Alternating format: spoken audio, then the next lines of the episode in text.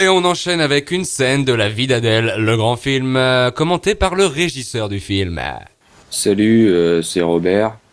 J'ai été régisseur pour la vie d'Adèle.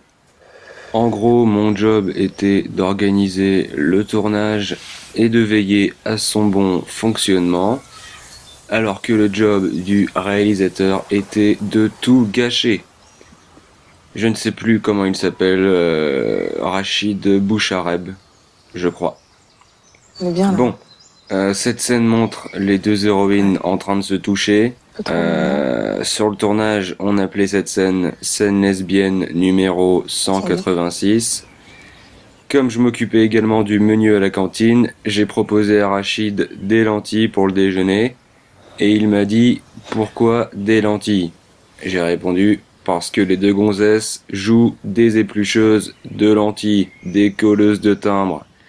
Et il a dit non. Alors euh, je leur ai foutu des merguez. Euh, c'est comme ça que je marche. Donc euh, il y a eu environ 130 prises pour cette scène parce que les actrices arrêtaient pas de péter. D'ailleurs on voit un morceau de saucisse entre les chicots de, de l'allée assez doux là.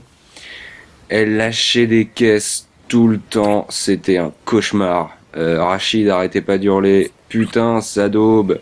Ça empestait vraiment. En plus, c'était une scène en extérieur. Le gaz qui sortait du cul des filles était censé se disperser dans le ciel, mais non, il restait tellement il y en avait. Euh, juste pour vous euh, situer un peu le cauchemar que c'était pour nos narines. Elle pétait autant qu'elle se tripote dans le film, donc vous avez euh, un peu une idée, voilà.